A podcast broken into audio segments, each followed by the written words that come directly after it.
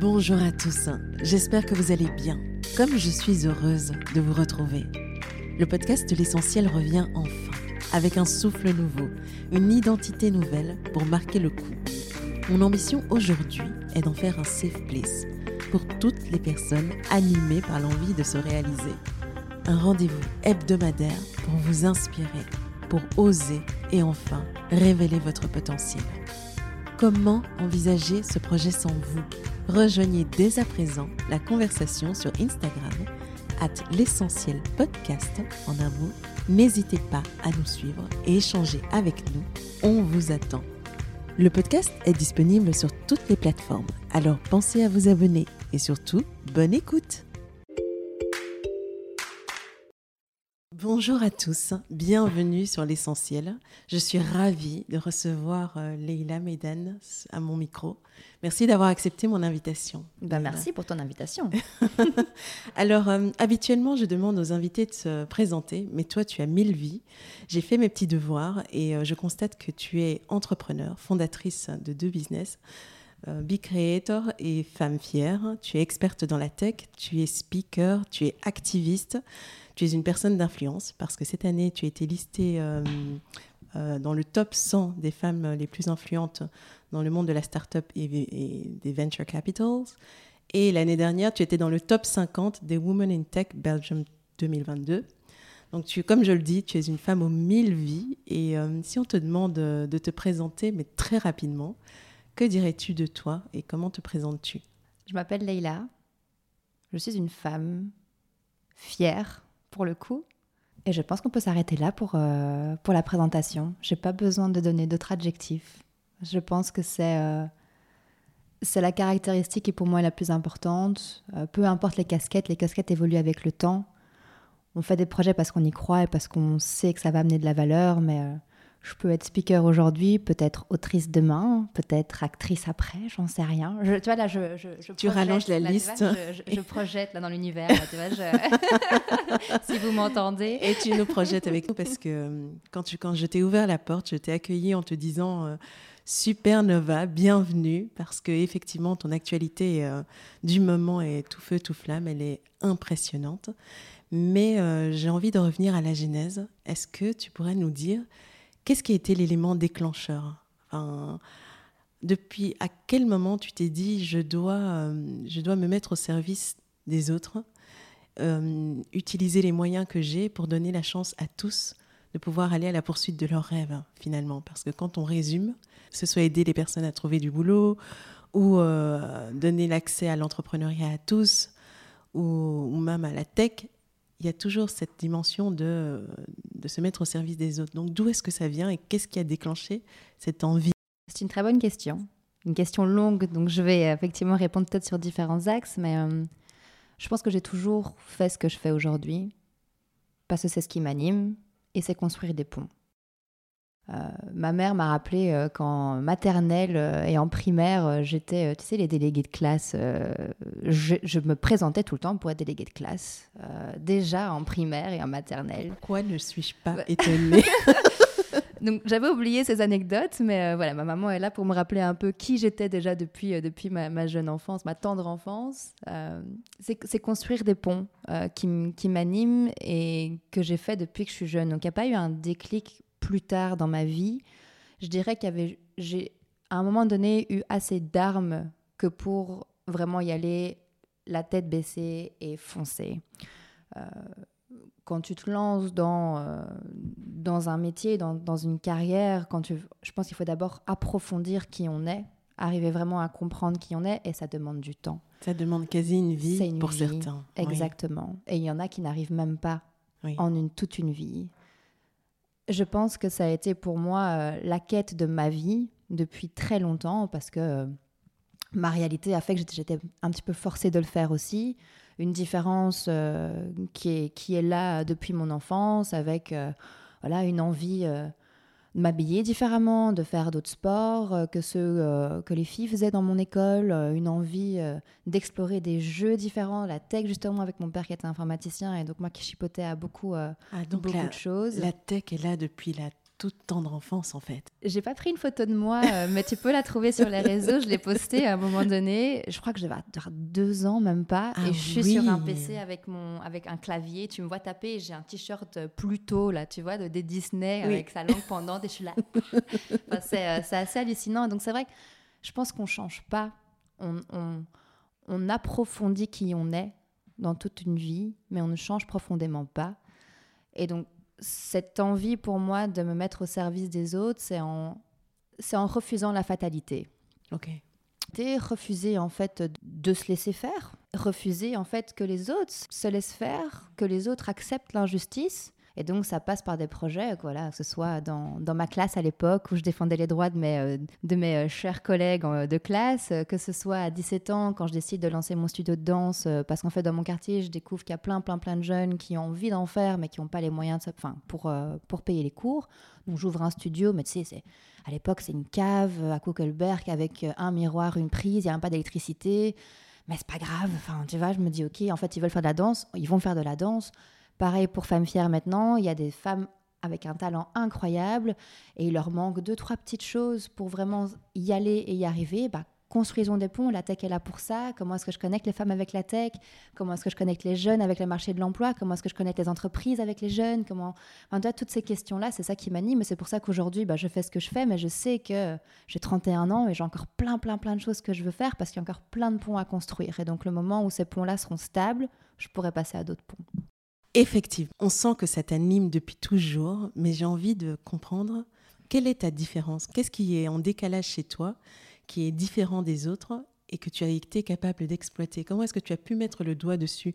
Parce qu'à un moment donné, quand on est jeune, on sent qu'on est différent physiquement, ou on sent qu'on n'a pas les mêmes, euh, les mêmes centres d'intérêt que les personnes qui nous entourent.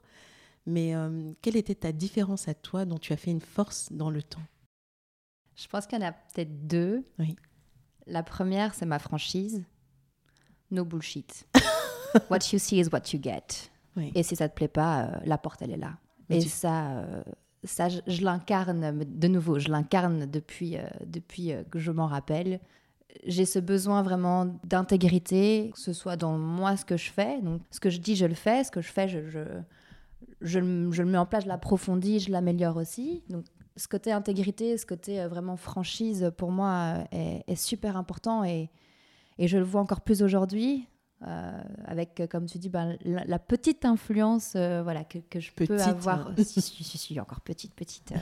mais la petite influence que je peux avoir aujourd'hui, on peut facilement tomber dans la narrative acceptée euh, par le commun des mortels. Se laisser aspirer par cette narrative parce que bah, c'est celle qui est euh, communément acceptée et donc tu as beaucoup moins de confrontation dans cette narrative-là. Si la narrative me plaît pas, je n'arrive pas à la transmettre, je n'arrive pas à, l'incarner, je n'arrive pas à, la digérer. Et donc voilà, je pense que c'est la première chose et qui est, qui est pas évidente, mais rester rester fidèle à soi-même, ça a été vraiment pour moi quelque chose qui est, qui est un petit peu, je veux dire, coordonner euh, et donner un peu l'indication, la direction dans, euh, dans, dans, tout ce que, dans tous les chemins que j'ai pris. Excuse-moi, je te coupe, mais j'ai l'impression que, tu sais, quand on, quand on est différent, quelle que soit euh, la manière dont on vit cette différence, on a le réflexe de justement essayer de s'intégrer. Tout à fait. Essayer de rentrer dans les cases. Dans les cases. Pour pouvoir juste se sentir appartenir au groupe. Tout à fait. Et euh, il y a beaucoup qui ont peur du regard des autres et qui n'osent pas se lancer ou qui n'osent pas être elles-mêmes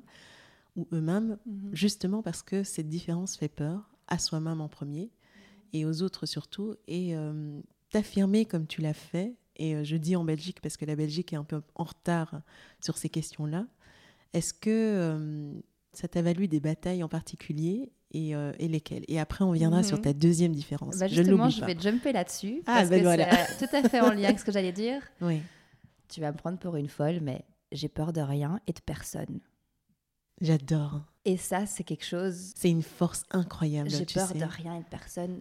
J'ai tellement vécu de choses dans ma vie qu'aujourd'hui, en fin de compte, ben, je sais que peu importe ce qui m'arrive aujourd'hui, à un moment donné, je vais m'endormir et à un moment donné, je vais me réveiller. Et quand je vais me réveiller, je vais pouvoir réessayer tout ce que je veux.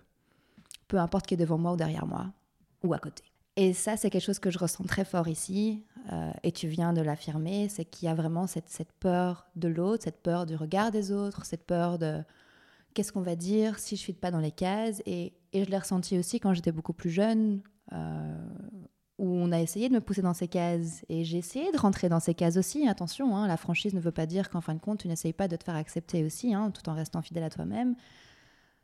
Mais ça ne me convient pas. Et puis au fur et à mesure, mon expérience m'a prouvé que le statut a son importance. Le statut a son importance en Belgique, le statut a son importance dans les cultures dans lesquelles j'ai grandi. Et donc, bah, Qui sont Parce que on n'en a pas vraiment parlé, pas de, parlé de tes origines. Donne-lui peut-être une coloration de tout ça. Une petite coloration. Alors, mon dégradé de teint est dû. Euh, le soleil dans tes veines. tout à fait. Alors, j'ai une partie de soleil qui émane de la Méditerranée, euh, avec mon paternel qui est marocain. Euh, avec qui je n'ai pas vraiment grandi parce qu'il est informaticien et puis pilote d'avion, donc souvent à l'étranger. Mais par contre, j'avais quand même une relation assez proche avec mes grands-parents. Euh, donc, j'ai grandi, je n'ai pas été éduquée dans une, une, culture euh, maghrébine en tant que telle, une religion musulmane, mais j'ai quand même mis mon nez dedans et, voilà, je, sais, ce qu'il en est et je sais l'impact que ça a eu sur moi. Et puis j'ai ma maman qui elle est belge, mais euh, qui est un peu belge particulière parce que c'est une belge qui est née en Zambie. On a une famille qui a beaucoup vécu en Afrique parce que j'ai mon grand-père et mes arrière-grands-parents qui étaient anthropologues et donc qui ont passé leur temps à étudier en fait euh, un peu les, différentes ethnies africaines. Et donc euh, j'ai j'ai un petit peu mon enfance aussi bercée, bercée en Afrique. Donc c'est vrai que on n'a pas vraiment de culture belge à proprement parler. On a toujours été mixés. Mais il y a, euh, voilà, dans, la culture côté plutôt marocaine, il y a euh, cette importance de statut. Déjà en tant que femme, tu as un rôle dans la société. Et en plus, euh, as aussi un, on, est beaucoup autour de l'avoir. Il y a, il y a, tu sais, il y a, ce, il y a ce paraître qui importe beaucoup chez nous. Il y a ce que les voisins vont dire, ce que l'autre va dire. Donc, et quand tu as quelqu'un en face de toi qui a plus de pouvoir, qui a plus d'influence, qui a plus de moyens, qui a une meilleure éducation, qui a une plus grande maison, peu importe, tu vas avoir tendance euh, à, euh, à vouloir euh, aller t'inspirer ou en tout cas à vouloir tendre vers ça aussi. Et donc c'est vrai que moi, je l'ai senti beaucoup, cette, cette, importance du statut. J'ai dû me détacher en fait de ce statut parce que mon expérience m'a prouvé que le statut ne fait pas la compétence. Et on le voit tellement dans les entreprises. Parfois, on se demande comment certaines personnes sont là où elles sont sur le papier, et quand une fois qu'on se confronte sur le concret, c'est euh, il y a beaucoup de fumée. ah bah, j'étais, euh, moi, ça m'a beaucoup ouvert les yeux, hein, parce que mon expérience d'abord en entreprise, c'était une volonté d'apprendre des meilleurs, en me disant que si je tombe dans des grosses boîtes, dans des départements intéressants avec des head of, que j'allais apprendre, euh, mais j'allais me nourrir et j'allais sortir de là beaucoup plus grande. Et quand j'ai vu en fait la place qu'il y avait pour mes innovations, pour mes idées, pour les projets que j'avais envie de mener, pour construire les ponts dont je t'ai parlé, en fait, je me suis rapidement dit, euh, j'ai fait le tour. J'ai fait le tour. Euh, ce que j'ai à apporter euh, a tout à fait sa place à l'extérieur de ces entreprises et a potentiellement une valeur incommensurable pour les gens que j'ai envie d'aider. Tu te rends compte que c'est peut-être pas là que tes idées ont leur place. quel est le premier pas que tu fais À quel moment est-ce que l'entrepreneuriat devient une évidence, devient le moyen euh, pour pouvoir euh, t'exprimer et te réaliser. Si je prends ma propre histoire, euh, j'ai décidé de me lancer quand j'ai pu trouver mes réponses ailleurs. Quelles étaient les questions? Est-ce que tu dis je, n'ai pas trouvé les réponses Ah, les questions, c'est que des pourquoi. Et de nouveau, quand j'ai pas de réponse à des Donne-nous en un ou deux. Pourquoi est-ce que j'ai des connaissances qui ont des compétences incroyables mais qui ne trouvent pas d'emploi ou qui trouvent un emploi mais qui sont en dessous de leurs compétences ou qui ne reflètent pas leurs leur vraies compétences Pourquoi est-ce que euh, il y a des jeunes euh, qui euh, vont, pour certains, compter sur leurs professeurs pour les guider et les orienter dans leur carrière et que ces professeurs font mal leur travail et pourquoi ces jeunes sont aujourd'hui bloqués et ne peuvent pas réaliser leurs ambitions? De nouveau, c'est d'injustice. Hein. donc, dès que je vois une situation d'injustice, c'est un pourquoi il faut que je trouve une réponse. Et puis, euh, et puis si j'ai pas de réponse que je trouve, alors j'arrête. En entreprise, je suis arrivée à un, moment donné, donc au début de ma carrière. tu avais étudié quoi? Alors, j'ai étudié le business international et la finance à Londres. J'ai fait juste un bachelier. Et donc, le premier pourquoi, euh, ça a été à mon retour, j'ai envoyé une centaine de CV et j'ai eu zéro réponse. Pourquoi? J'ai pas l'impression d'être bête, j'ai pas l'impression en fait d'avoir rien à offrir à une boîte. Depuis que j'ai 14 ans, je travaille, donc je connais mes qualités, je, sais ce que je sais faire et je sais que je vais au-delà de ce qu'on me demande en temps normal. Donc je sais tout le potentiel que j'ai. Pourquoi est-ce qu'on ne me laisse pas ma chance de l'exprimer et de le développer? Et donc j'arrive déjà à exprimer pourquoi en Belgique, à mon, mon retour en 2015 après mes études, en me disant, mais en fin de compte, euh, enfin, est-ce que c'est moi qui suis vraiment nulle? Et tu as des pourquoi en entreprise aussi, où, comme je disais juste avant, bah, j'ai commencé du coup en 2015. J'ai fait d'abord du recrutement, puis de la consultance informatique, donc des gros projets de transformation digitale. Et je fais ces projets, et donc c'est un peu la mode, on commence à parler euh, d'agilité. Donc ça fait quelques années qu'on parle de agile, agile, agile. Mais, concrètement, Mais concrètement, quoi? Agile, quoi? Et donc j'arrive avec une volonté, en fait, d'amener du change management dans cette envie d'implémenter de l'agilité et dans cette envie en fait de connecter et d'engager les gens dans ce changement parce qu'on sait à quel point les gens sont réticents au changement, c'est dans la nature humaine. Donc comment est-ce qu'on fait pour qu'une entreprise puisse arriver justement à ce que les gens soient derrière eux et qui fédèrent une vision commune?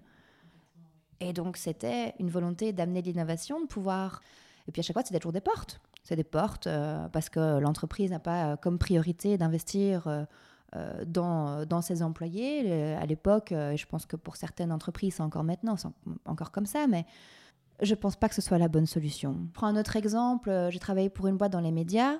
Euh, les médias, ben, ils traversent une, transformation aussi difficile. Il y a, pas mal d'entreprises qui doivent se poser des questions. Est-ce qu'on continue à imprimer des magazines, des journaux, ou bien est-ce qu'on fait confiance à 100% sur le digital? Est-ce qu'on se, on se focus que là-dessus?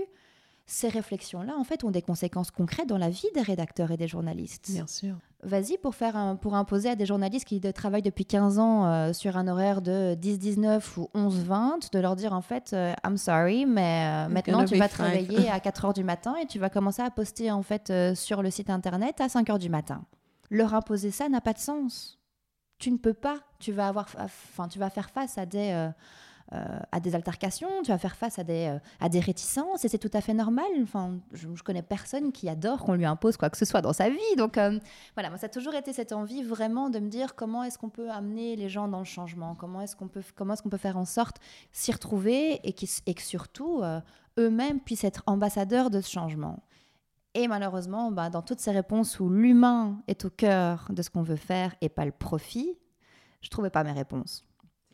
Et donc j'ai dû sortir de là euh, parce que justement avec ma franchise et mon intégrité, ben, en fin de compte, ça, passait pas trop. Ça a dû euh, clasher un peu quand même. Ça a un petit peu clasher, disons ça comme ça. Donc euh, voilà, j'ai préféré me dire en fin de compte, euh, j'ai un très bon gut feeling, je suis mon instinct depuis toujours et, et, je savais que je devais, euh, je devais faire ce que j'avais en tête. Et c'est de nouveau, c'est pas grave si on, si on se casse la, si on se casse la gueule, je vais le dire. Mhm. C'est pas grave, c'est partie du jeu. Je sais qu'en Belgique, on favorise pas spécialement cette mentalité, que dès que tu fais face à un échec, c'est tu ne vaux pas la peine, tu devrais arrêter là maintenant tout de suite, c'est mieux pour toi. Alors que. Euh, alors que ton premier échec, c'est ta première réussite en fait. Et, ça, on ne le dit pas assez. Et donc moi, de nouveau, comme je dis, l'échec me fait pas peur.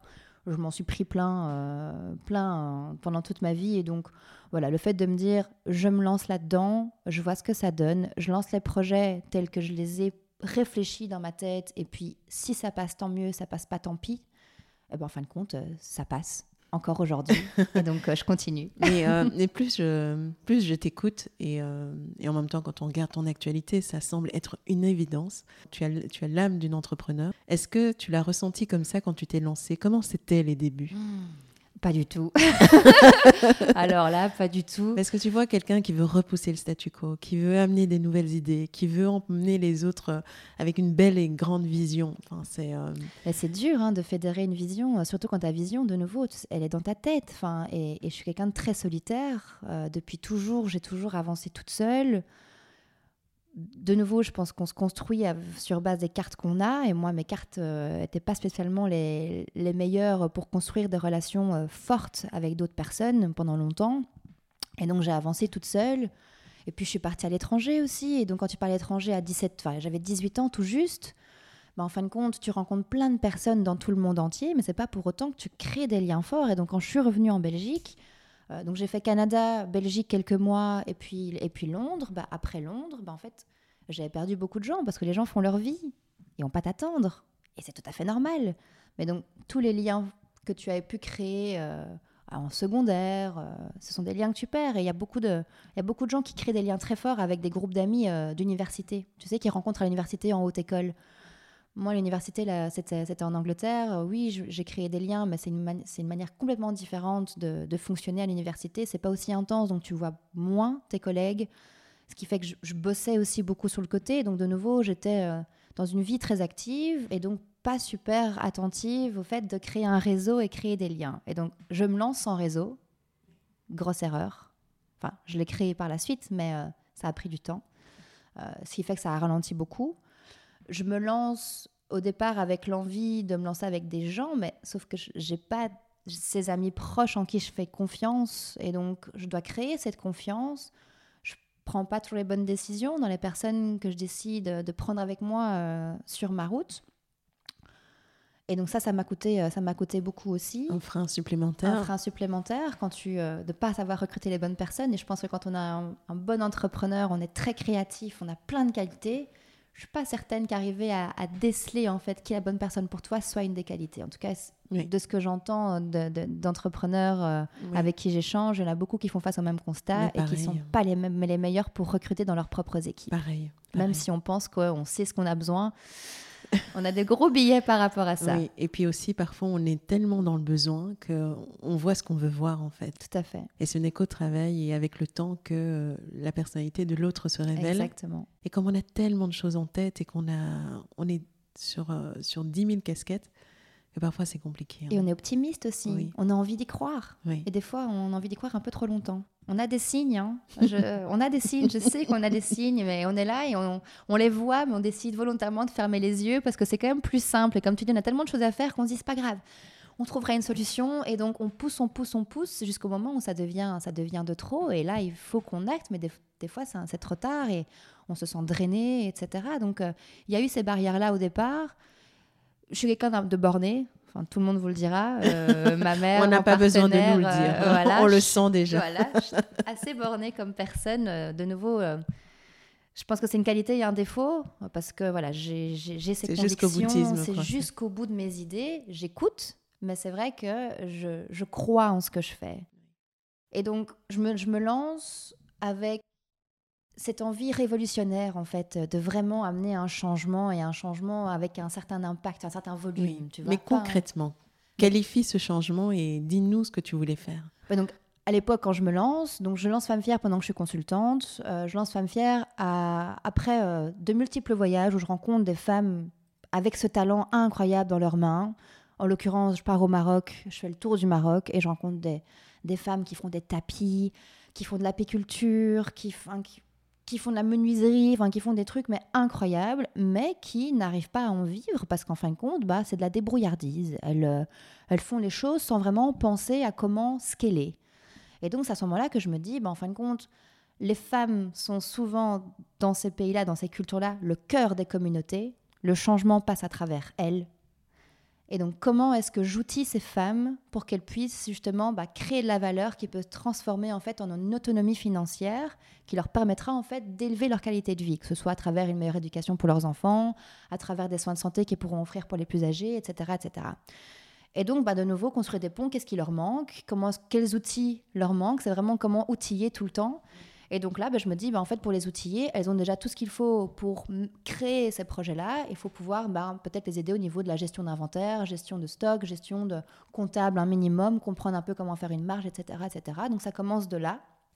Et puis... Euh, et puis ben, finalement, Femme Fière continue, puis j'arrête la consultance, euh, je débarque à Molengeek par hasard, je reste deux ans à Molengeek, et puis je quitte, je quitte Molengeek pour lancer donc Big Retor qui maintenant s'appelle Interskillar, j'en parlerai un peu plus tard parce que Big était imprononçable pour tout le monde. Donc, en fait, euh, j'ai décidé de, faciliter la vie de tout le monde. Oui, tu l'as vu au début. Hein, je vous en veux pas. C'est moi qui me suis lancée dans un truc en me disant, ouais, great, be great, be greater. OK, let's go. Ah, be greater. ah. Tu vois, voilà. On est en anglais.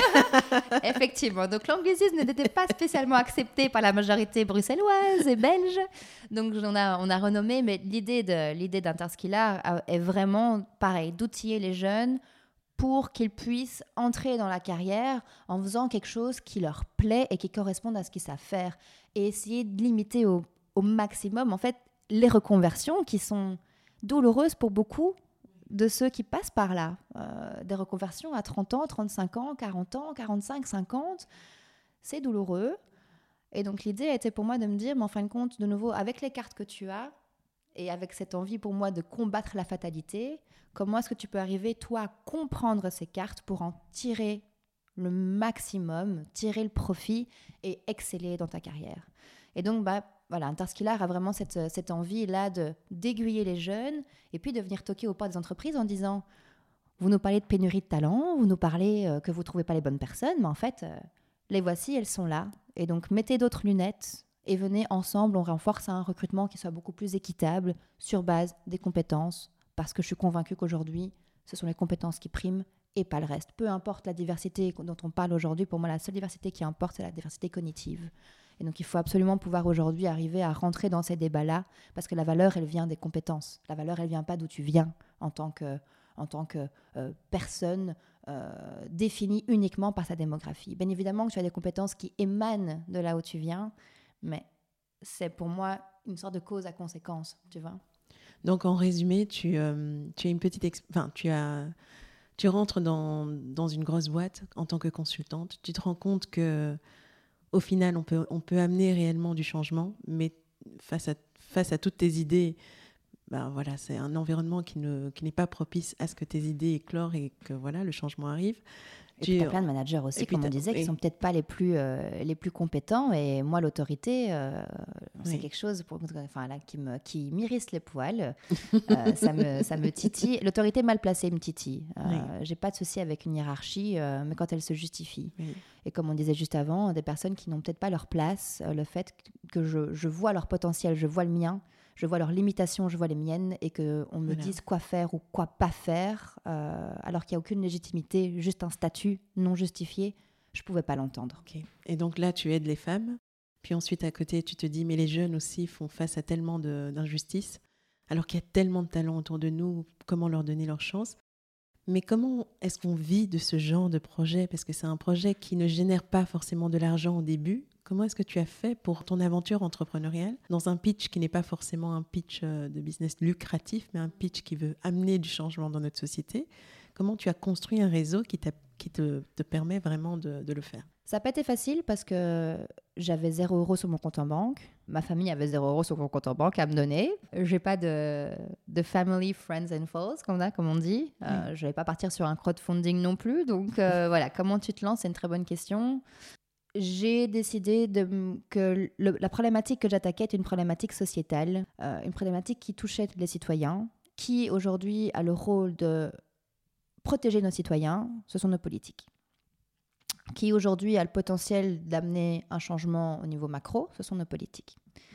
Et donc, j'ai trouvé qu'en fait, le travail que je faisais était un travail qui était normalement étatique. Mais si je devais attendre que l'État bouge à la vitesse à laquelle moi j'avais envie de bouger, j'allais encore attendre un petit peu longtemps. Une autre vie, peut-être. Voilà, une autre vie. Mais euh, je commence à les, à les épuiser, donc euh, la patience aussi n'est pas mon fort. Donc euh, voilà, l'idée, l'idée pour moi était de me dire, en fait, il y, a, euh, il y a un impact concret que j'amène et ce que je fais, justement, bah, permet à notre société, à notre économie d'avancer. Et donc, j'ai été voir des subsides. J'ai été toquer aux portes des politiques. J'ai été voir quels subsides étaient disponibles. Et j'ai décidé, en fait, de partir d'abord sur, euh, sur cette, euh, cette voie-là le temps de pouvoir mettre des services en place qui vont justement générer des revenus qui me permettraient ensuite d'être moins dépendant des subsides. Mais les subsides sont un, sont un outil incroyable pour, euh, pour commencer. Et je trouve que tous ceux et celles qui justement ont des projets qui viennent amener leur pierre à l'édifice et qui viennent faire avancer notre société pour la rendre plus juste, plus équitable, plus belle, peu importe les qualificatifs que vous voulez lui donner, mais en tout cas une plus, plus, plus, pas moins, moins, moins. Euh, je pense que c'est euh, un outil euh, dont tout le monde devrait bénéficier aujourd'hui. Tu te situes dans ton aventure Est-ce que tu as atteint certains milestones dont tu es assez fier Et quelles sont les prochaines étapes en fait? Qu'est-ce encore un bébé dans mon aventure, je pense, euh, parce que je, teste encore. Tu vois, c'est cette phase un peu euh, d'expérimentation, je me sens encore dedans.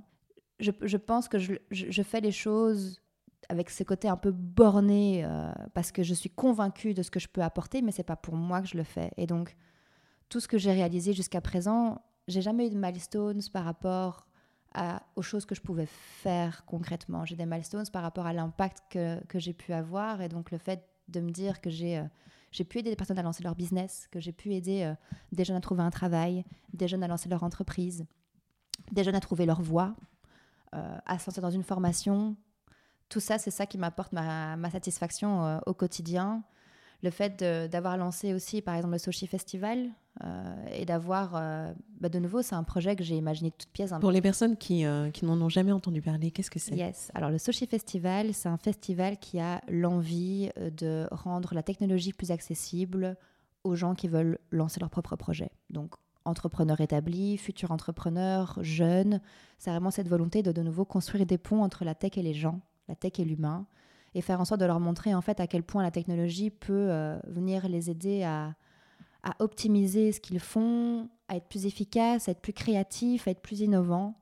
Euh, et donc la première édition pour moi a, vraiment mis l'accent sur l'entrepreneuriat, a vraiment mis l'accent sur euh, comment par exemple la robotique euh, peut venir aider même, même les plus jeunes quand tu vas se démerder. Et aujourd'hui on ne peut pas nier que le digital a une importance primordiale dans tout ce qu'on fait et ça ne va pas aller oh, dans une autre direction. On va parler de l'intelligence artificielle parce que c'est un peu ton, ton sujet du moment mhm. aussi. Mais avant d'en arriver là, j'ai envie de dissocier les deux, l'entrepreneuriat et euh, la tech. Euh, c'est pour toi, c'est quoi un entrepreneur? Et ensuite, tu me diras ce que c'est euh, l'aventure entrepreneuriale t'a appris de toi sur toi-même. Mhm. pour moi, un entrepreneur, c'est quelqu'un de borné. c'est quelqu'un qui a une vision et qui va pas lâcher le steak jusqu'au moment où il réalise sa vision. Des fois, ça marche, des fois, ça marche pas mais c'est pas ça l'important. Je pense que l'entrepreneur n'a pas ses métriques de, de, succès sur des résultats il a ses métriques de succès sur sa capacité à pouvoir aller de l'avant. Et donc, un entrepreneur, c'est quelqu'un qui prend des risques et qui va de l'avant et qui arrive à pouvoir et qui se relève des échecs. Et qui se relève des échecs. Et qui les transforme en force, Exactement. En fait, qui intègre les leçons, l'expérience et euh, qui recommence et qui fait mieux, qui fait différemment. Et euh, qu'est-ce que ça t'a appris de toi sur toi-même Qu'est-ce que ça fait ressortir? Parce que quand on vit ces montagnes russes, mhm. en même temps, tu as une personnalité tout feu, tout flamme, donc peut-être que depuis toujours, c'est ta vie. Mais euh, qu'est-ce que ça fait ressortir que tu ignorais de toi-même mmh, Je pense que ce côté borné, je, je, le savais, mais je l'avais pas vraiment mesuré, euh, mais de manière positive. Tu vois, je j'ai jamais pris connaissance euh, du fait que je que ta détermination pouvait être inspirante pour d'autres personnes. Tu vois, je pour moi, c'était quelque chose de normal, euh, le fait de d'oser se lancer, de se prendre la tête contre le mur, et puis après de se relever, puis de continuer. Et puis, tu vois, pour moi, c'était c'est l'histoire de ma vie. Et donc, j'ai jamais vraiment valorisé ça spécifiquement. Et puis, en fait, au fur et à mesure, les gens me disent, mais, mais non, enfin, toi, tu oses, les, les gens n'osent pas de manière générale. Et je me dis, mais mais pourquoi pas? Oui, mais tu te rends pas compte. C'est comme euh, une vitre ou une porte vitrée où on te verrait sur un, pas un champ de bataille, mais on te verrait dans une, aventure folle ou un, un, Mario Bros. Et moi, je suis comme ça, avec les je suis dans un avec roller coaster, tu vois. pour moi, c'est ma vie, c'est Walibi tous les jours, tu vois. Par un moment, tu récoltes plein de pièces, d'autres moments, boum, ça saute. Et, euh, et, tu sais, pour beaucoup, cette vie-là est terrifiante. Mais euh, mmh. donc, c'est vraiment une force que de te dire, j'ai finalement, j'ai peur de rien. J'ai vécu tellement de trucs, je me suis relevée et euh, j'ai les ressources en moi et elles sont infinies ou indéfinies. Et donc, ça, c'était le premier point. On parlait ensuite de tech. Mm-hmm. Et comme tu es un peu l'experte du moment de la tech, en tout cas, on n'entend que parler de toi. Est-ce que tu pourrais nous dire comment tu, euh, tu vois l'intelligence artificielle? Parce que pour l'instant, j'ai l'impression qu'il y a beaucoup de, de personnes qui en ont peur. Mm-hmm. Or, toi, tu, le, tu vas à contre-courant et tu dis, mais non, ça va permettre à beaucoup d'aller plus vite et de titiller leurs rêves plus facilement parce que ça va réduire le gap entre ceux qui ont des gros moyens et des grosses équipes et ceux qui ne peuvent pas se le permettre, qui ont des bonnes idées et du mm-hmm. talent aussi. Tout à fait. Je suis convaincue que c'est la technologie qui va euh, amener l'équité dont on a besoin. et qui va venir rééquilibrer ces, ces, inégalités auxquelles on fait face. Mais d'un autre côté, je ne peux pas nier non plus que je, comprends ces peurs. J'ai aussi peur. Euh, si je dois être complètement honnête, euh, je fais la promotion de la technologie parce que elle a un potentiel incroyable, mais il faut savoir comment l'utiliser. Et il faut aussi savoir que ben, c'est ni toi ni moi, ni les gens de notre entourage qui tirent les ficelles. Et c'est pour ça que j'ai peur. Parce que la tech aujourd'hui euh, peut être soit éthique, soit elle peut euh, au contraire continuer de renforcer ces inégalités. On, a, on est à un tournant de notre société où on a une décision à devoir prendre en tant que société. Dans quel sens plus, plus dans ce sens, dans ce sens éthique, euh, donc aujourd'hui on sait si on parle d'IA, donc l'IA, comment est-ce que l'IA fonctionne euh, L'IA, ce sont des modèles algorithmiques qui vont pouvoir en fait automatiser certaines tâches, qui vont pouvoir euh, aller analyser un montant infini de données pour soit comprendre le passé ou soit prédire le futur. En gros, ça va être ça. La problématique qu'on a, c'est que l'IA, pour qu'elle fonctionne et pour que ces modèles fonctionnent, il faut qu'ils s'entraînent sur des données. Et on sait qu'il y a des soucis avec les données aujourd'hui. Pourquoi? Parce que tu vas avoir une disparité dans ces données. Je prendre un exemple très simple. Si je prend le milieu du travail, les femmes sont arrivées très tard sur le marché de l'emploi. Si on doit prendre les données historiques sur le marché de l'emploi, les données liées à des personnes, on va avoir un volume de données beaucoup plus important sur les hommes que sur les femmes. Donc si on ne vient pas rééquilibrer ce pourcentage, si on ne vient pas repondérer la quantité d'un côté et d'un autre, ça c'est vraiment juste un, un, exemple, on va voir en fin de compte que les modèles vont plutôt favorables aux hommes qu'aux femmes. Et donc, il y a des billets. Ça, c'est un type de billet, c'est au niveau plutôt du volume. Tu vas avoir d'autres types de billets, mais qui ont des conséquences concrètes sur la vie des gens. Euh, imagine un, monde où euh, chaque décision, que ce soit pour un emploi, ça va être une IA qui va dire Ok, bah, ce CV en fait est intéressant, donc faites une interview. Donc tu peux décrocher un emploi ou pas sur base d'une IA. Tu vas demander un crédit à la banque pour acheter un appartement, ce sera une IA tu vas faire tes courses et savoir en fait ce que tu as besoin au niveau nutrition euh, et au niveau vitamines, etc. Pour toi, ben, en fait, ça va être une IA. Tu vas vouloir faire du sport, tu vas peut-être, je sais pas moi, compter sur une IA pour faire ton entraînement sur base de, de tes mesures, de ton poids, de ta taille, de ton volume musculaire, etc. Enfin, tout va être déterminé par une IA. Et donc, si de base on sait que l'IA aujourd'hui, que les données avec lesquelles on est nourri n'ont pas ne sont pas aussi équilibrés, n'ont pas la balance qu'on attend, on sait qu'on va venir renforcer cette inégalité. Et donc, on doit, faire, on doit prendre une décision en tant que société, c'est-à-dire, c'est pas la technologie qu'il faut blâmer, ce sont les gens qui sont derrière et c'est comment est-ce qu'ils paramètrent cette technologie. Si tu les paramètres pour que justement il y ait une éthique et que tu fasses en sorte d'amener une diversité cognitive dans tes équipes, tu vas arriver à pouvoir limiter un maximum ces billets parce que tu vas avoir les différentes réalités des gens autour de la table. Ta réalité, Yaba, n'est pas la mienne, n'est pas celle de mon partenaire, n'est pas celle de ma mère, n'est pas celle de mon voisin. Voilà que ça va être, tu sais, bêtement. Euh, mais donc tu es plus pour ou plus contre? Ou tu es vraiment. Moi, je suis pour, mais je suis pour de manière responsable. D'accord. Disons que hum, je vais prendre l'exemple le plus bateau et le plus basique, euh, parce que c'est celui qui a, qui a été amené dans les mains de monsieur et madame tout le monde, chat GPT. Ouais. Hum, est-ce que c'est euh, pour toi un plus pour les entrepreneurs, notamment dans la création de contenu, ou est-ce que c'est euh, une façon de détruire un peu euh, la différenciation? Ah, Pour moi, c'est clairement un plus.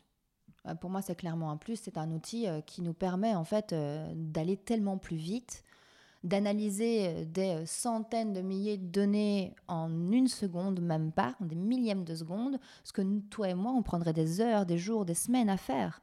Donc tu parles de création de contenu, il n'y a pas que ça. Moi, je l'utilise pour faire des recherches. J'utilise pour voir au niveau du copyright, voir un peu ce qui existe.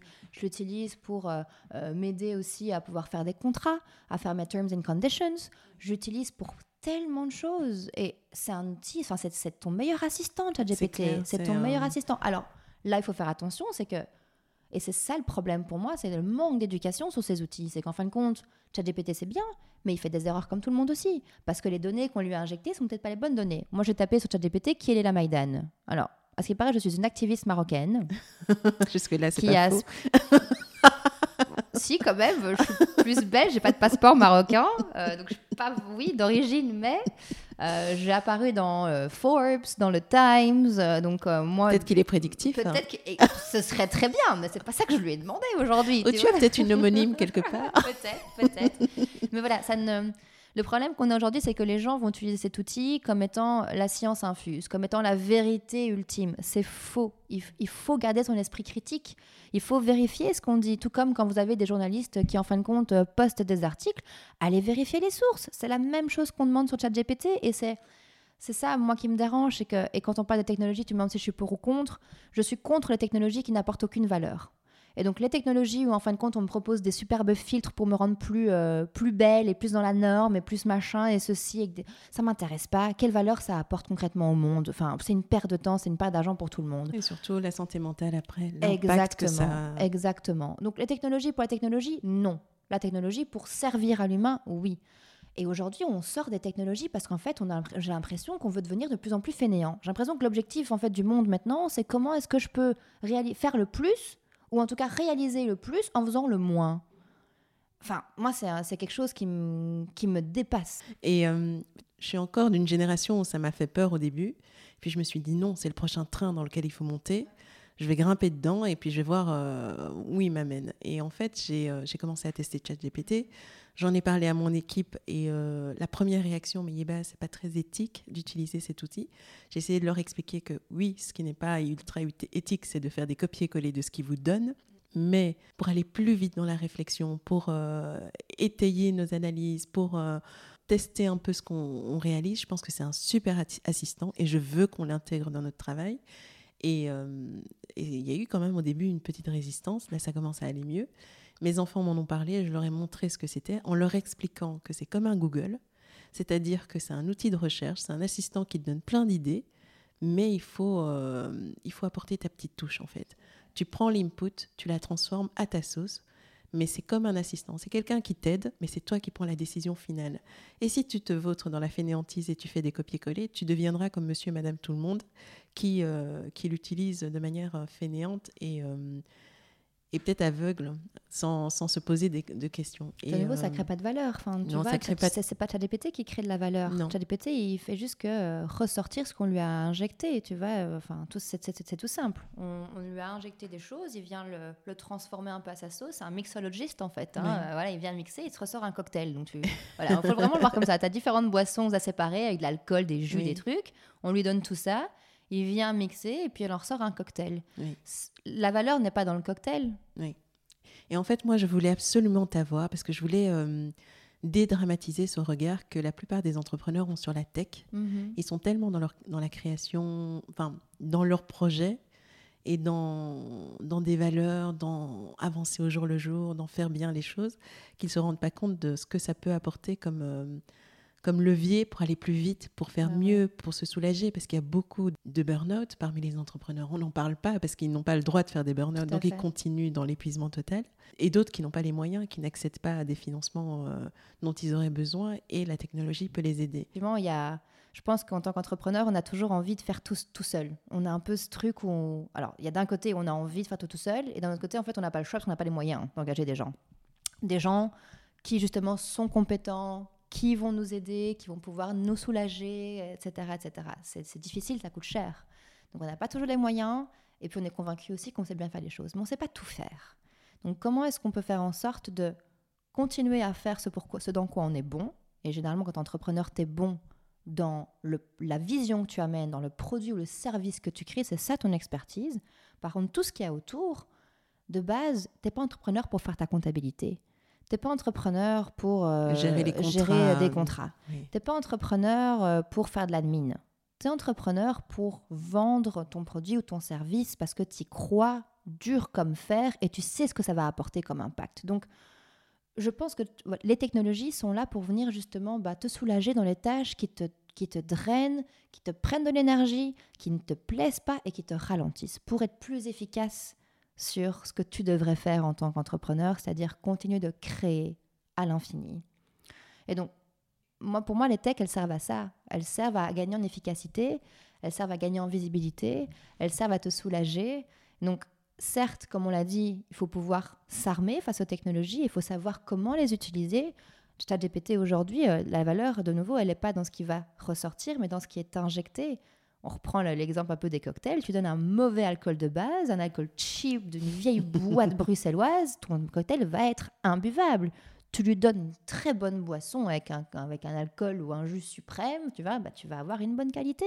C'est pareil, si ton prompt de base n'est pas bon, tu vas pas avoir un bon résultat. Donc la valeur, elle est dans la capacité que tu vas avoir à bien décrire ce que tu recherches. Et, et je pense aujourd'hui que ce type d'outil-là, moi, j'utilise, euh, on parle de ChatGPT, j'utilise aussi Midjourney pour me générer euh, plein d'images pour mes, mon site internet, pour mes communications. Midjourney? Midjourney. Alors, Midjourney, c'est un générateur d'images, donc c'est text-to-image. Donc, tu entres un prompt en texte en disant ben, euh, je veux une image en 3D d'un d'un visage euh, je sais pas moi, euh, un cas euh, avec des boucles d'oreilles en or et une robe verte en plein milieu de la forêt X et je veux qu'il fasse jour et enfin voilà, tu lui donnes plein plein plein d'infos et va te sortir en fait l'image qui correspond à ce que tu lui, ce que tu lui donnes. Je crois que j'ai vu ça sur Instagram. Est-ce que c'est c'est pas ça que certains utilisent pour faire des personnages personnages Disney? À partir de leur physionomie, par exemple c'est, alors, c'est, un. Alors, si tu sais à partir de ta physionomie à toi, donc que tu dois injecter ton image, c'est pas sur cet outil-là, ce sera d'un autre outil. Euh, là, ça part vraiment d'un, texte. Donc, tu viens vraiment d'écrire une scène que tu as envie de voir. Voilà, je veux voir un arbre tout seul au milieu d'un désert. Voilà. Et je veux que l'image soit avec un, avec un filtre un peu vintage. Je veux que ce soit dans les années 60. Je veux... Et il va te générer. Et toi, bah, en fait, tu vas recevoir quatre images avec des variations. Soit tu en as une dans ces quatre que tu apprécies, donc tu l'as choisie, tu lui demandes de faire quatre autres variations, enfin trois autres variations sur base de celle que tu auras choisie. Soit ça ne te convient pas et tu viens retravailler ton prompt pour vraiment pouvoir affiner de plus en plus euh, tes résultats. Incroyable. Et donc tu as ça pour le son. Aujourd'hui, tu peux avoir du text to sound, text to audio, pareil. Tu vois, tu en donnes un texte, en fait, il va te générer euh, en manière audio euh, ben, le, le, résultat de ta recherche. Tu peux tout faire. Et tu as même un outil aujourd'hui qui, est, qui devient en fait un text to all. Et donc, sur base d'un prompt, il peut te générer image, texte, son, tout le, enfin, la totale. Quoi. Incroyable. Et ça, c'est génial. Bon, il faudrait que tu me partages des liens. Comme ça, je les mettrai tous les euh, liens. dans les commentaires de l'épisode. Voilà, on arrive presque sur la fin de cet épisode. C'est, tu es tellement passionnante que j'ai oublié le temps qui passe. My goodness. On parle beaucoup, c'est, c'est super intéressant. J'espère que ça vous intéressera aussi. Vous allez un peu partir dans tous les sens. Oui. non, mais c'est pour ça que je veux recentrer à toi. Plusieurs fois, tu as dit dans ma vie, j'ai vécu euh, pas mal de choses difficiles. J'ai eu pas mal de portes fermées ou quand j'étais plus jeune et tout au long d'ailleurs. Et ça m'a forcé à être plus forte, plus déterminée, à avancer et à ne pas flancher. Euh, si c'est pas trop personnel, de quoi s'agit-il? Écoute, euh, j'ai eu des portes fermées quand j'ai postulé dans, dans, mes jobs, comme j'ai pu le dire au départ. J'ai eu des portes fermées euh, quand j'ai voulu euh, intégrer certains réseaux. J'ai eu des portes fermées euh, quand j'ai voulu changer d'école. J'avais 15 ans, je crois, ou 14 ans, je voulais changer d'école. Je me suis inscrite à Saint-Michel sans savoir, en fait, sans prendre connaissance de l'élitisme de Saint-Michel. Oui, pour ceux qui... parce que le podcast est assez international. Saint-Michel, c'est un, c'est un collège à Bruxelles qui est assez coté qui est dans l'élite de l'élite en fait. Et euh, il y a pas une belle bourgeoisie qui est installée là-bas. Les fils d'eux et filles d'eux ont, à l'époque, avaient élu domicile là-bas. Et donc, euh, avant de pouvoir rentrer, puis c'était très catho aussi. Donc, il fallait vraiment rentrer dans. Enfin, il fallait avoir un certain CV pour y, y rentrer. Et j'ai pas mal de potes aujourd'hui qui, euh, qui aujourd'hui m'expliquent que pour ceux qui étaient dedans, qui n'étaient pas si heureux là-bas, et qu'on a pas mal gommé leur personnalité. Et pour ceux qui n'ont pas pu rester ou qu'on a éjecté, que c'était la plus belle chose qu'on leur a offert. Ah ben, tu vois. Euh, je, je, pense qu'on ne prend pas connaissance de qui on est. On nous impose un certain regard de qui on est. Et donc moi, je ne savais pas qui j'étais jusqu'au moment où en fait, j'ai confronté euh, les regards. Et, euh, et, donc moi, j'arrive très confiante à Saint-Michel sans comprendre que je ne suis pas une fille de. Moi, je suis Leïla, quoi. Tu vois, comme je me suis, euh, je me suis présentée à toi aujourd'hui. Euh, bonjour, je suis Leïla, point, en fait. Euh, ah ben Leïla, point, c'est pas suffisant pour rentrer à Saint-Michel. donc voilà, tu vois, on, on, est confronté de nouveau, moi, dans mon, dans mon utopisme un peu, voilà, ce monde fait de, de, justice et de justesse, que tout le monde a, a, sa place partout. Et donc ça a été pour moi un petit peu ces, ces confrontations-là de, manière, de manière globale. Voilà, en tant que, en tant que femme aussi, c'était certaines, certaines, certaines portes dans le sport, euh, ça a été difficile. Dans le sport, dans certains sports que j'ai pu, euh, que j'ai pu faire. Ou, euh, Comme lesquels bah, J'ai fait de la boxe beaucoup. j'ai fait de la boxe et, et dans la boxe, bah, en fin de compte, même si j'adorais le côté énergétique du sport et le fait de pouvoir explosif, explosif, bah, en fin de compte, c'était un milieu, c'était un milieu où tu dois aussi rentrer dans certaines cases pour réussir et je rentrais pas vraiment dans ces cases. J'ai jamais, enfin, j'ai jamais fait attention aux cases. De nouveau, je comment en fait les cases étaient en face de moi et j'ai pas envie de rentrer dans ces cases. J'ai jamais eu envie de rentrer dans ces cases. Et quand je réessaye de rentrer, comme on dit souvent, quand tu essaies de rentrer, tu ah, tu fites pas, tu es comme ça là contre tu fites pas quoi, ça va pas. Et donc euh, donc à un moment donné, ben ça a été ça a été une succession euh, de, de, de, portes de ce type-là. Euh, même dans, je dit, j'ai commencé à bosser j'avais 14 ans. Ben, quand j'étais postulée, ben, en fin de compte, euh, pareil, moi j'adore le service. Euh, j'ai postulé beaucoup dans des, dans des restos, dans des bars. Euh, ça a été à chaque fois la même chose, quoi, tu vois. C'est, Alors j'ai travaillé beaucoup dans des restos, dans des bars, mais j'ai fait face aussi à des, à des portes parce que, ben, en fin de compte, on te regarde et on se dit, oh bah tiens, pour attirer la clientèle, c'est peut-être pas tant qu'on va prendre devant, quoi, tu vois. Donc tu n'as pas envie d'être derrière. Euh, bah non, en fait, j'ai pas envie d'être derrière, j'ai pas envie d'être commis de cuisine, c'est pas pour ça que j'ai postulé. Euh, enfin voilà, c'est des histoires qui euh, ont rien d'exceptionnel, je pense, j'en suis même convaincue qu'il n'y a rien d'exceptionnel dans tout ce que j'ai vécu, mais qui en fin de compte, moi, m'ont montré que bah, la justice et la justesse, c'était pas, c'était pas les, les fondations de notre société, et donc il fallait que je puisse ouvrir d'autres portes. Et donc voilà, j'ai passé ma vie à, à me dire, bah, c'est la porte d'en face c'est pas celle qu'on veut m'ouvrir, ben, il y a sûrement des portes derrière ou sur le côté où je vais aller les chercher et je vais par aller la taper. Fenêtre. fenêtre, cheminée, tout ce que tu veux, du moment qu'il y a une entrée, je rentre. et euh, juste ton conseil à toi pour les personnes qui euh, justement sont euh, enfermées dans une case et ne savent pas comment en sortir, mais sont malheureux dans cette case. C'est quoi la première étape? C'est comment on y arrive? Parce que toi, tu, tu, es né avec un tempérament qui qui t'a aidé, mais ceux qui euh, aujourd'hui sont en pleine transition ou euh, qui sont désespérés parce que voilà, ce qu'ils sont n'est pas accepté, c'est quoi le conseil que tu leur donnerais? Quelle est la pire chose qui peut vous arriver? Si la réponse n'est pas mourir, alors qu'est-ce que vous attendez? Oui, effectivement, oui. Vu comme ça, oui. Enfin, tu sais, moi, j'ai. Euh, je sais pas pourquoi, mais depuis très longtemps, j'ai toujours su que je préfère faire face à des erreurs des échecs. Et passer à côté de sa vie, pardon, en fait. Je vais faire un petit. Donc, je préfère. Euh, donc, depuis, euh, depuis, depuis longtemps, je. Euh, j'ai toujours su que la chose qui allait me ronger le plus, ça allait être des regrets. Et les regrets viennent de quand tu n'as pas osé faire quelque chose. Les regrets viennent de choses que tu n'as pas faites. Alors que l'erreur, même si en fin de compte, bah, c'est un, un gros échec auquel tu fais face, tu l'as fait. Tu peux pas regretter d'avoir fait quelque chose. Tu peux regretter en fait de n'avoir rien fait, mais imagine, imagine être là à, 60 ans, 70 ans et te dire ah, j'aurais dû, j'aurais dû, j'aurais pu. Oh, quelle horreur. Quelle horreur de terminer sa vie comme ça en se disant en fin de compte j'aurais pu faire ça et je l'ai pas fait. Pourquoi? Et donc je préfère en fait avoir un CV de 46 pages avec plein de choses que j'ai testées et que j'ai ratées plutôt que d'avoir un CV avec une ligne qui était j'aurais pu, mais je ne l'ai pas fait. Et donc, ouais, bah, je, le redis, euh, chaque jour est, un, est une opportunité de pouvoir recommencer, en fait. Et si face à vous, c'est pas la mort, bah, en fait, allez-y. Au pire, vous sortirez avec un bleu ou une jambe cassée, quoi. Enfin, ça va, il y a des plâtres aujourd'hui, on est en 2023. Euh, c'est bon, on va s'en remettre. J'aime vraiment ta façon de dédramatiser et surtout de, de nous donner un petit coup de pied aux fesses. On en a tous besoin. Je suis certaine qu'il y a pas mal de personnes qui t'écoutent et qui vont te dire, mais tu sais, il y a d'autres choses avant la mort. C'est, euh, on a parfois euh, des contraintes dans la vie et euh, j'ai envie de parler de mérite. On en parle. Pourquoi, pourquoi de mérite dans le monde de l'entrepreneuriat, c'est parce que parfois ceux qui se lancent ne se rendent pas vraiment compte du gap qu'il peut y avoir entre eux et certaines personnes qui, sont, qui ont beaucoup de succès. Et c'est vrai qu'il y a souvent des écrans de fumée euh, devant certaines réussites et au contraire et parfois on ne se rend pas compte à quel point quelqu'un est méritante en ayant fait peut-être moins.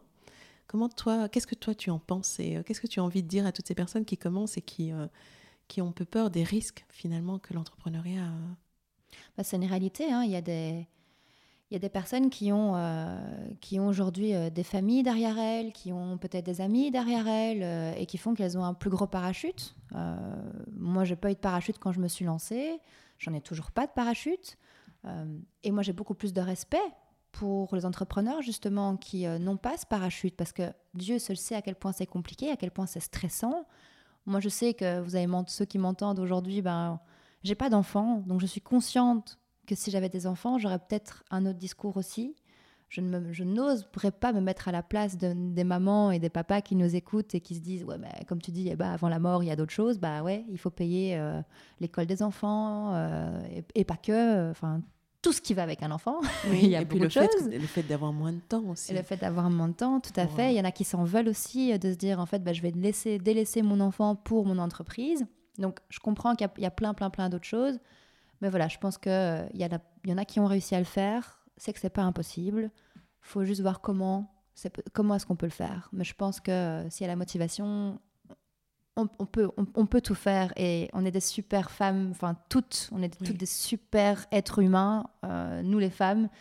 Et donc il faut pouvoir aussi se rendre compte de cette force. Mais pour revenir sur la question du mérite, ben, effectivement, il y, en a qui se lancent et, euh, et qui aujourd'hui ont, la possibilité euh, de compter sur papa pour injecter euh, X milliers d'euros dans la boîte pour démarrer, la possibilité de pouvoir ben, avoir des clients parce que papa et maman en fait travaillent dans les grosses boîtes et sont connectés avec le meilleur réseau d'entrepreneurs et CEO et chefs d'entreprise de Belgique et donc en fait ils ont une porte d'entrée partout.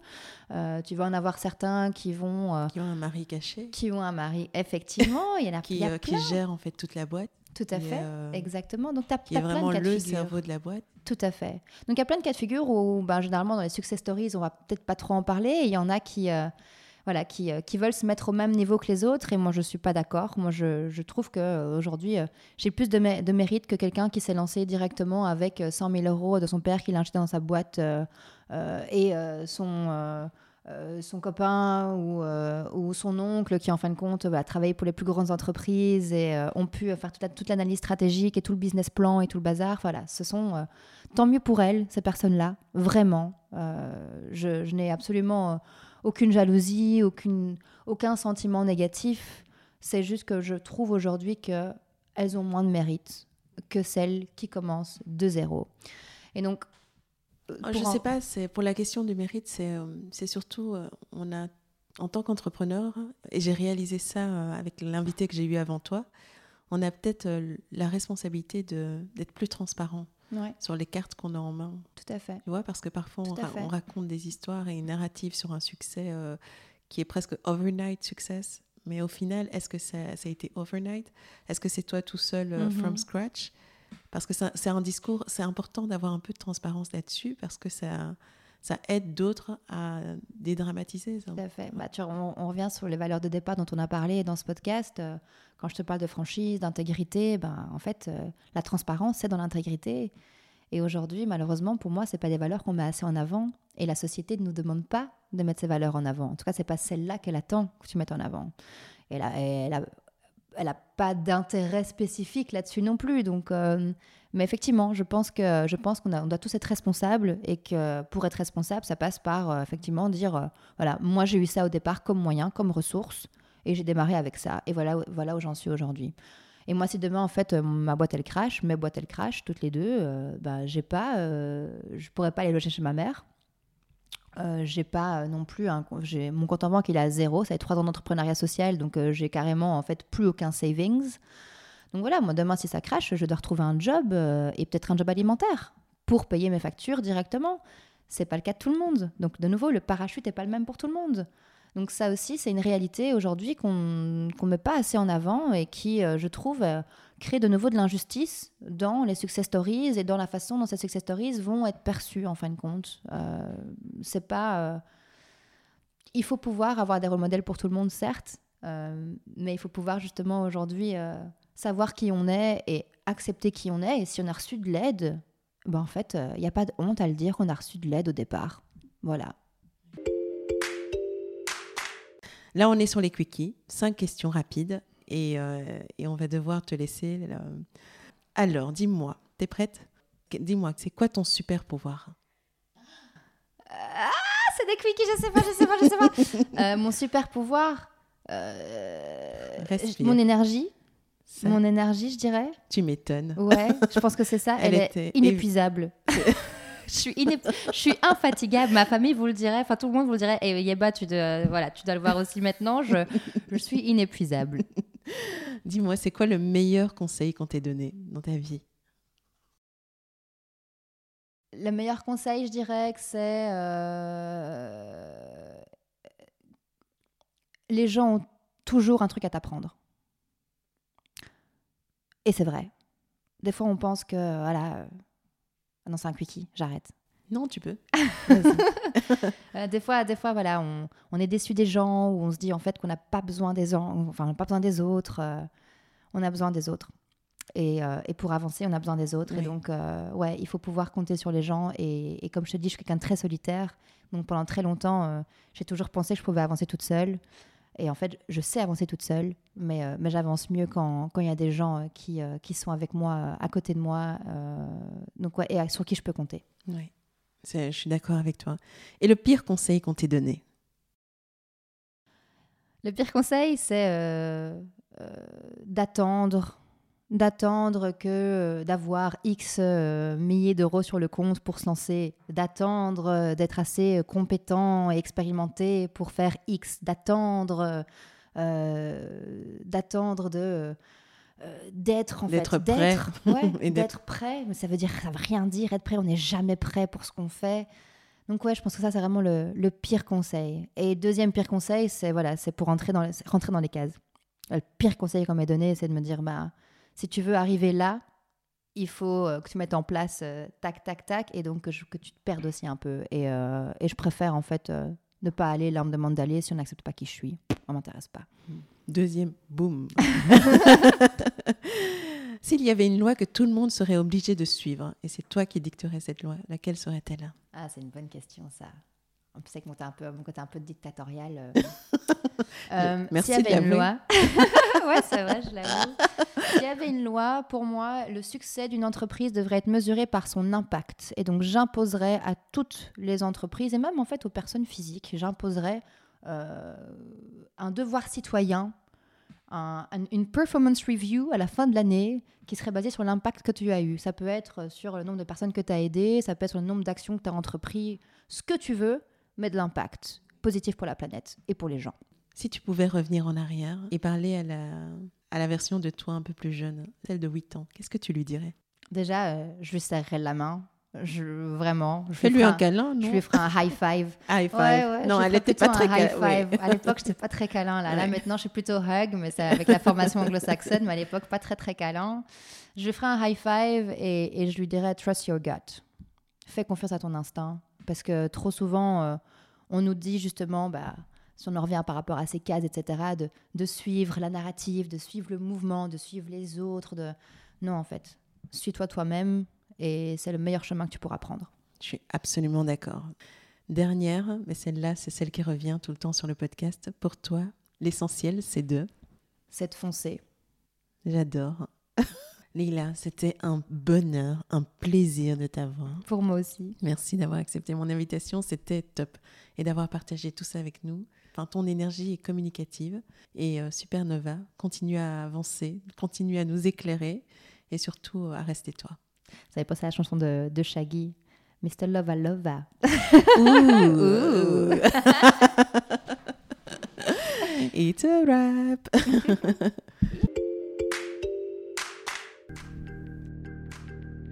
Alors, le petit mot de la fin. Si ce podcast vous a intéressé, n'attendez pas.